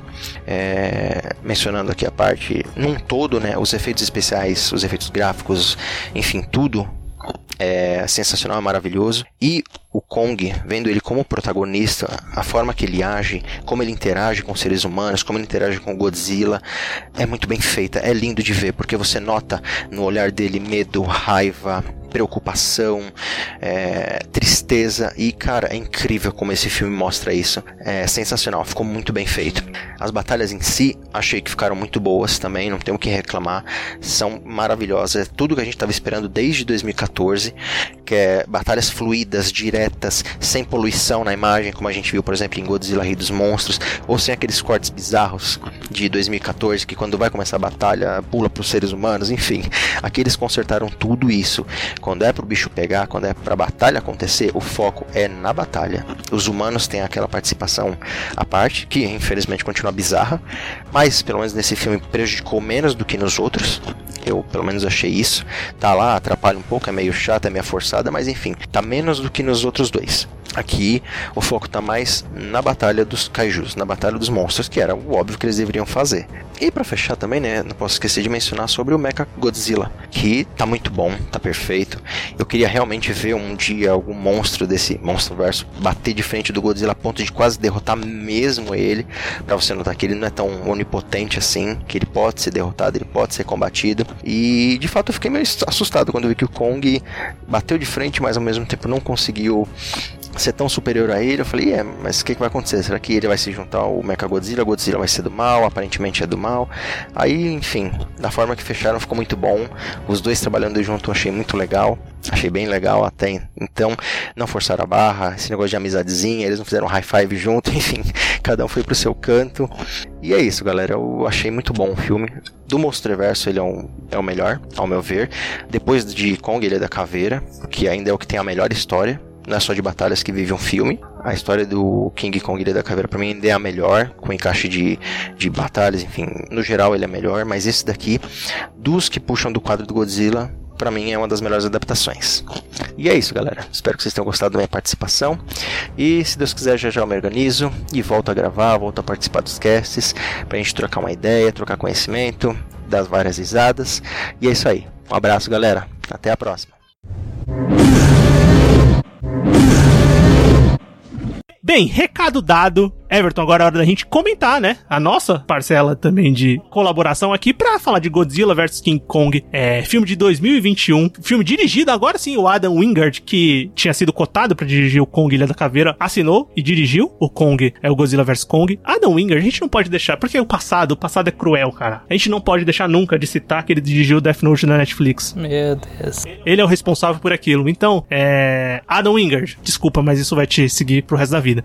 Mas a gente tá falando do filme que custou 160 milhões de dólares e até o momento da gravação desse episódio ele arrecadou 290 milhões de dólares. Então é, é uma volta da bilheteria dos cinemas, assim, e tá dando bilheteria muito mais do esperado porque tem alguns países, não o Brasil com certeza, que o cinema tá aberto, né, pra você assistir os Esse filmes. é o filme que marcou uma, uma- um, um pequeno retorno da bilheteria depois pós-pandemia, né, cara? E esse É, filme é- ele foi muito, tipo, hypado, sabe? É... Nossa, muito mais do que eu imaginei. É, então, é, é que é, é curioso, né? Tipo, é muito aquela questão que de, de um tempo depois na, na internet, que é a questão do você é time Godzilla ou é time King Kong, tá ligado? Sim, porque, assim, esse é o quarto filme, né, desse universo de monstros novo. É o filme anterior de 2019, que é o Godzilla 2, o Rei dos Monstros, é, foi um filme que ele não foi muito bem recebido. Ele teve muita crítica negativa, apesar de eu achar, assim, as batalhas dos monstros muito legais, é, a história do filme mesmo, a parte humana, ela é muito ruim. Ela dá uma quebrada muito grande no filme. É, mas assim, eu acho que é um filme passável, mas é um filme que foi muito mal de crítica, mas acabou dando uma bilheteria legal até. E esse novo filme tinha expectativa para saber como ia funcionar essa, essa dinâmica, essa continuação direta, né? E, bem, o que, que você achou, Everton, de Godzilla vs King Kong? Eu acho que ele tem alguns dos mesmos erros do, do Rei dos Monstros, que a,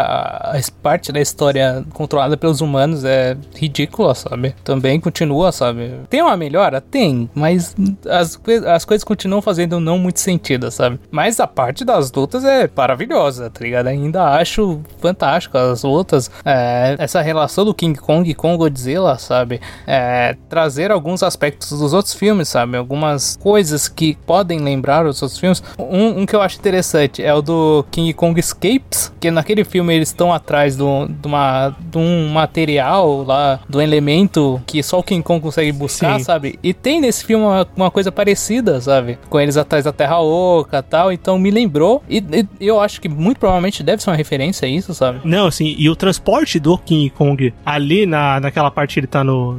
no, no pra, pra, entrar na Terra Oca, que ele vai pelas cordinhas, é igualzinho o que acontece no King Kong do King Kong vs Godzilla, né, cara? Tipo, te, ele traz algumas coisas do, do King Kong da Torre, né, cara? Sim, total. É, eu acho que até mais pensado pelo King Kong da Torre do que pela franquia do King Kong como um toda, porque como ele tá contando uma história nova, é, é uma junção de dois personagens tiveram suas histórias, suas histórias contadas, é, os dois monstros, e agora eles vão é, se degladiar, ou então criar um novo enredo para quem sabe continuar. Eles tinham que colocar essas referências que conseguissem encaixar nos filmes. As referências dos clássicos ia ser mais difícil colocar, né? Só um ponto que eu fico falando Godzilla vs King Kong toda hora, mas o filme do, o nome do filme é Godzilla vs Kong, não tem o King, porque a, o filme é justamente pra definir quem vai ser o King, né? Quem vai ser o rei dos monstros. É, mas bem, eu, primeiro, é, eu concordo com você quando você fala das batalhas, tipo, eu acho que assim, as do 2, do Godzilla 2 foram legais, mas essa tá outro nível, elas são muito legais. Eles usaram uns efeitos e umas diferenciações de câmera, assim, que tornaram as batalhas muito dinâmicas, você entende perfeitamente tudo que, que tá acontecendo nas batalhas, e são batalhas de dois monstros gigantes destruindo uma cidade, destruindo um, um,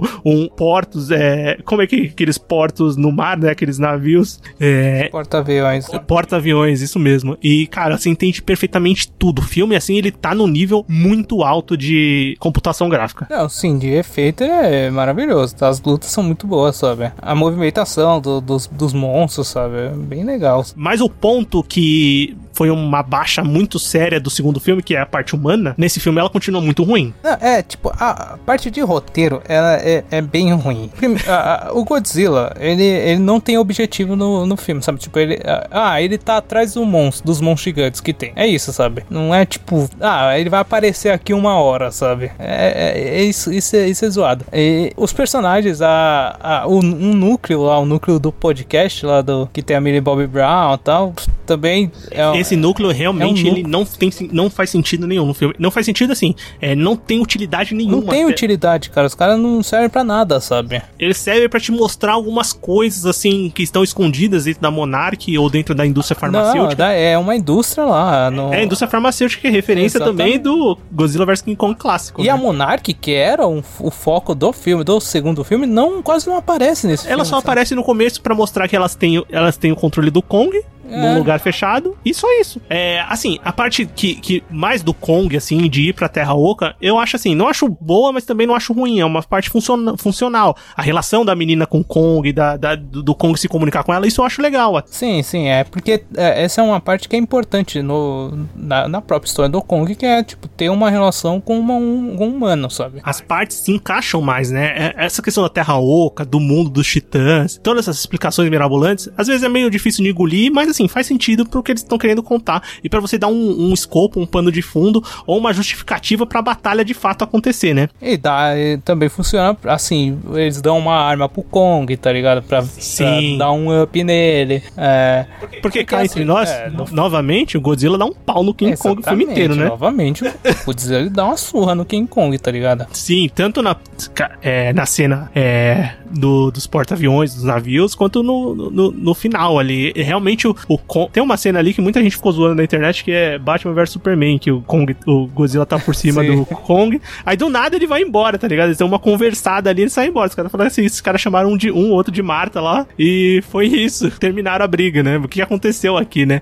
Mas, bem, é, tirando esses pequenos detalhes assim, eu acho que funciona muito bem, É, assim. no contexto do filme, é o que dá a entender que o Kong admitiu a derrota, né? Tipo. Sim, que tipo, ele falou, mano, você é o rei aí, continua. É porque o que, o que fortalece muito essa questão da, da, da cena da Marta é porque no final eles se juntam pra enfrentar outro monstro, né, cara? Sim, outro monstro clássico, spoiler pra quem não assistiu o filme, é, é o Mecha Godzilla, né? Não, não é spoiler porque tem, tem no trailer, tá tem ligado? boneco, É. tem no trailer, tem um monte de coisa acontecendo. Mas o Mecha Godzilla, que também é outro é, personagem icônico, né, do- da, da franquia do Godzilla na Torre, é, aparece aqui. Você falou que não comentou que não gostou tanto do visual dele, né? Eu não gostei, cara. Não gostei muito porque eu achei ele muito só o esqueleto, sabe? Do, É, do, meio do que o Godzilla, sabe? Ele não tem aquela. Pô, colocava um, acabamento, caralho. Os caras gastaram mó grana, velho. Faz um acabamento no bicho, velho. É, eu, eu achei da hora, eu achei diferente, diferente assim. É, Sabe o que ele pareceu? Ele parecia um Transformer tipo de dinossauro, tá ligado? É, lembra mais esse tipo de mecha, realmente. Mas eu gostei, é, assim, principalmente da- da- dele em batalha, assim, é muito da hora. O, o problema é o final da batalha, cara. Porque os caras resolveram o negócio jogando água no teclado, cara. É meio que você tem que dar utilidade pra aquele, pra aquele núcleo que não serviu pra nada até agora, entendeu? É, sim, mas é horroroso, né, cara? Não, uma solução idiota, também concordo. Mas eu acho que assim, o saldo final do filme é positivo. É, lembrando que o filme, é, pra quem você, você assiste, é, eu acho que ele deixa muito claro que o rei dos monstros é o Godzilla, mas o protagonista da Legendary e da Warner Bros. é o Kong. Quem eles vão Sim, apostar as fichas é o certeza. Kong. Muito É, também pelo fato do, do Godzilla tá voltando pra torre, né? E não Sim, ser mais um de produto direitos. deles, né, cara? É, nada, nada, é- nada é à toa, né? Então tem todo esse ponto que realmente o Kong, ele é o personagem principal do filme, assim, ele é o monstro principal do filme. A história é contada em volta do King Kong, do que ele precisa fazer ali no filme. É, apesar das surras que ele leva durante o filme, é, ele é o personagem que eles vão apostar pra dar continuidade em tudo mais. E ele sai muito fortalecido desse filme também, né? Pra ver. E, cara, eu realmente fiquei animado pra saber o que eles vão fazer posteriormente com esse personagem. É, cara, porque é, fica difícil agora saber o como, o que fazer, tá ligado? Porque é, qual bicho gigante que ele vai enfrentar, sabe? Porque eles, eu acho difícil eles, eles irem no caminho do, do King Kong Lives, tá ligado? Nossa. Que é tipo arranjar uma acho. fêmea, alguma coisa assim, sabe? Não, eu acho que nem cabe mais fazer esse tipo de filme hoje em dia. É mais, seria mais alguma coisa voltada na Terra Oca lá, tal. Tem o trono dele, alguém pra. que algum rei antigo, um titã antigo venha ameaçar o trono dele. Enfim, alguma coisa pode acontecer. Mas, bem, eu gosto do filme, assim, como saldo final. Eu acho que o filme, ele vale a pena assistir sim. É, o hype dele foi muito maior do que eu imaginava, mas acho que as pessoas, em sua maioria, estão gostando. As críticas são majoritariamente positivas, porque, assim, por mais que a parte humana seja ruim, realmente as cenas de batalha são impressionantes, cara. É, tipo, a parte humana ela é zoada, mas ela, ela tem mais Ela lógica chega- que, A do, a do que a anterior, do né? anterior, sabe? Ela não chega a te incomodar tanto, né? Sim, cara. É, também acho. Mas assim, pode ser de alguns núcleos, tipo da Millie Bob Brown lá, não, não- precisa ter mais. É. Não faz mais sentido, né? Tira esses núcleos. É, você pode tirar tanto a, a Millie Bob Brown, do núcleo dela ali, que tem. tem o, o núcleo dela tem aquele, aquele atorzinho do Deadpool, né? Sim. que, que vive o. Do Deadpool 2, né? Que vive aquele garoto lá que o Deadpool vai atrás. É, e tem o, o Brian Tyler. O Brian Tyler Henry, que é o. o Paperboy. o Paperboy do, do, de Atlanta, que é uma série incrível. É, o personagem dele eu acho legal, mas o núcleo dele é tão inútil que. É, tipo, então, cara. E, e você tira o, o pai dela, o Kyle Chandler, que é o, o chefe da Monarch, e ele não tem utilidade nenhuma, ele mal aparece no filme. É, e é o segundo filme de Kong que ele faz, né? Porque ele é o Bob Baxter lá no King Kong do Peter Jackson, né? Ah, é verdade, né? É verdade. E, o, aliás, eu não comentei isso, mas o personagem dele me incomoda muito no filme do Peter Jackson. Porque não faz sentido, ele é um guerrilheiro do nada. Se é, é que nem é tosco, né? Realmente, É, faz tipo, sentido. enfim. Apesar disso, que também é o, o herói é um roteirista, tá ligado? Então, é verdade, né? Mas bem, saiu esse filme, vamos ver o que vai acontecer. É, mas antes de a gente finalizar esse podcast, qual é o seu filme preferido da franquia? cara, meu, o filme que eu mais gosto, assim, de assistir é o, o, o Ilha da Caveira, cara. Pra mim também, cara. Concordamos. Foi isso que eu ia falar lá, mas acabei não falando e deixei pra agora. Achei que ia ter uma discordância aqui, mas não. É, também é meu filme favorito, cara. É que eu mais gosto, assim, de todos que eu, que eu mais curti assistir foi o Ilha da Caveira. É, eu gostei do, do Peter Jackson, do 2005, só que eu acho ele muito longo, cara. Ele, pra mim, é difícil assistir, parar e assistir ele, sabe? Sim, eu gostei muito também do Peter Jackson, mas esse ponto também. Esse ponto e o que a gente já comentou lá, é, me fizeram escolher a Ilha da Caveira. Mas, enfim, o, Mo, o King Kong, né, a gente comentou aqui várias coisas do, do personagem, né, durante a sua franquia, falamos dos seus filmes. Comenta com a gente aí se você assistiu, qual filme é o seu preferido, né, se você já assistiu todos, se você assistiu o clássico ou não, se você conhecia todos os filmes, né, a gente vai querer saber também como você conheceu o personagem, né, porque é um personagem icônico que não só teve esses remakes, essa continuação, mas com certeza sempre vai aparecer algum filme do King Kong. Eu acho muito difícil morrer um tipo de personagem desse, é, não só nos seus filmes próprios, como em referências, né, durante os outros filmes, séries e cultura pop em geral. Não, a lenda do King Kong é, vai se manter ainda por muito tempo, sabe? Eles sempre vão reaproveitar esse personagem. Com certeza. Bem, espero que você tenha gostado desse episódio. Vamos para o bloco final? Vamos. Recomendações, críticas e o que mais vier à nossa cabeça agora no bloco final. Muito bem, bloco final do Sofaverso começando. É hora da gente conversar, recomendar ou comentar alguma coisa que a gente assistiu, alguma coisa que a gente leu, alguma coisa que a gente escutou, qualquer coisa que vier à cabeça. Everton, qual é a sua recomendação? Minha recomendação é um anime que saiu na Netflix. O, Go, Netflix. Go, o Goku Shufudo, o Tatsu Imortal. Ou o, é, o caminho do dono de casa, né, cara? Cara, é maravilhoso isso daí, cara. São cinco capítulos de 16 minutos. É, ele é baseado no mangá, né, cara, do, do Kousuke Ono. É, que conta a história do Tatsu Imortal, que ele era o, o tipo, o, o, Yakuza mais poderoso que tinha, que batia em todo mundo. E ele decide abandonar o Yakuza e virar um dono de casa, sabe? E, cara, é maravilhoso. É, é muito engraçado, sabe? Porque ele, ele pega essa ideia dele ser um, um cara da Yakuza e utilizar todos os conhecimentos dele, sabe? Dessa área e, e, meio que aplicar na maneira de ser um dono de casa. Então ele tem ainda, ainda o perfil de ser um, um cara meio, uma cara de valentão, sabe? E as pessoas não, não, não acabam comprando essa ideia. Cara, é maravilhoso, muito engraçado, velho. Tá na minha lista. Assim que eu vi que ia sair, é, eu já fiquei interessado quando eu tinha visto o trailerzinho, mas aí depois que eu vi que são capítulos curtos, assim, rápidos, e a temporada. Eu não sei se é uma parte 1 de temporada. Não, então, tipo, eu acho. Eu nem sei, porque assim, são, são cinco, capi cinco, cinco episódios, 16 minutos. Cada episódio tem seis histórias. Ah, então. Dá pra ver que, tipo, é, é, é, é, é rapidinho pra ver, sabe? É tiro curtos. Sim, eu acho que vai ser bem essa pegada, né? Mas legal, vai estar na minha lista. Uma hora eu vou parar pra assistir também, ainda mais sabendo que é curtinho assim. E o que eu vou recomendar, aqui aproveitando que King Kong também é um desses primeiros filmes que tem lançamento simultâneo em cinema e em, em serviço de streaming, né? Eu tô falando da HBO Max, que é o serviço de streaming da Warner, né? Da Comcast, né? E, e lança os filmes é, simultaneamente, né? E também fica a recomendação para o serviço HBO Max chega em junho, né? A previsão é junho, julho para chegar aqui no Brasil, um desses dois meses ali, estão por ali para chegar aqui no Brasil e a gente conseguir aproveitar e assistir esses filmes também.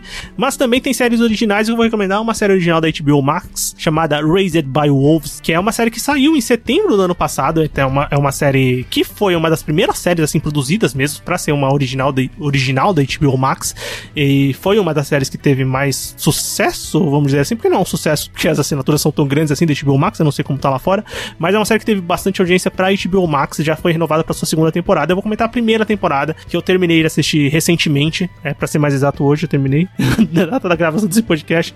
Mas enfim, essa primeira temporada tem 10 episódios, é uma série de ficção científica que, bem, ela tem a produção direta do Ridley Scott. É, gente, é discutível hoje em É, dia falar se isso é bom ou seria, ruim. né? Mas em termos de série, ele tá acostumando a acertar, que ele é produtor de The Terror, eu acho que ele tem envolvimento em Tabu, então são duas boas séries, né? Sim, séries ótimas, na verdade. né? E, e nessa série, além de produzir, ele também dirige os dois primeiros episódios, então ele tá envolvido diretamente na, na, na história da série, na, na produção da série. É uma ficção científica, assim, muito bem produzida, dá pra ver que tem um investimento alto ali de produção é, por parte da HBO Max, é, por parte da Warner, né, na produção da série, e conta a história de dois androides que são encarregados de, de criar é, seres humanos e levar a raça humana pra outro planeta, porque a sociedade é, na Terra, né, por causa de, de uma diferença religiosa, né, uma guerra entre pessoas que têm uma fé, que eles chamam lá de fé no sol, é, são os mitraicos, e as pessoas que não têm fé nenhuma, são ateus, é, entram conflito, a Terra vai pro caralho, então as pessoas têm esse, é, esses androides têm a missão de repopular é, os seres humanos ou sobreviver, é, fazer a raça humana sobreviver em outros é, planetas. Então a série começa a partir dessa premissa, a partir daí vai contando mais a história dos personagens e como isso vai desenrolar. Eu acho uma série, eu achei a série muito boa, o valor de produção dela é muito alto, então a série você vai ver que ela é bem, muito bem produzida, os efeitos são bons, os cenários, figurino, enfim, é tudo muito bem produzido. É, ótimas atuações, tanto do, dos, dos personagens que vivem os androids. É, destaque pra Amanda Collins, que vive a personagem principal, a mãe. É, mas o elenco infantil também é muito bom. Os moleques mandam muito bem. As crianças que estão participando da série são muito boas mesmo. Então são atores que eu acho que vão é, aparecer por mais tempo. E, bem, as primeira temporada ainda tá disponível só no HBO Max. Então em junho e julho deve estar tá chegando por aí. Mas você consegue assistir de alguma forma aí na internet, com certeza. Fácil, fácil. Você assistiu, deve ter alguma maneira, né? é, não, foi pros Estados Unidos, você não tá sabendo? Sim, você recebeu é. de lá, né, o DVD. Com certeza, tenho amigos lá. E, bem, a série já tá confirmada para uma segunda temporada, não sei exatamente quando vai sair. Ela começou a ser produzida já, já começou a ser gravada, mas com essa pandemia a gente nunca sabe as datas exatas quando saem as coisas. Mas a ideia também da série é ter, acho que até seis temporadas eles têm ideia para fazer, mas aí depende muito da audiência da série. Mas bem, fica a minha recomendação: Raised by Wolves, essa série só tem uma temporada de 10 episódios. E é isso, né, Everton? Exatamente. Deu pra gente conversar sobre o gorila gigante, sobre o King Kong, sobre esse monstro icônico dos cinemas e um personagem também que tá marcado no, no imaginário na cultura pop. E se você quer continuar escutando os episódios aqui, os podcasts do Sofaverso, entra no nosso site sofaverso.com.br, lá tem todos os episódios e também você pode procurar a gente no seu agregador favorito. A gente tá no Spotify, no Deezer, no iTunes, no Google Podcast, no Cashbox, enfim, onde você procurar a gente, você vai achar é, e escuta lá os episódios, segue a gente. Se quer conversar com a gente, a gente tá no Twitter, segue a gente lá no Twitter, é Sofaverso, Instagram, Sofaverso. Quer mandar um e-mail pra gente, podcastsofaverso.gmail.com. A gente também tem um grupo no Telegram de ouvintes, se você quiser conversar com a gente, é, se comunicar, você será muito bem-vindo lá. Tem o link de convite aqui no post do episódio, então clica lá, entra no grupo. Muito obrigado por escutar até aqui, a gente se encontra no próximo episódio, valeu! Falou!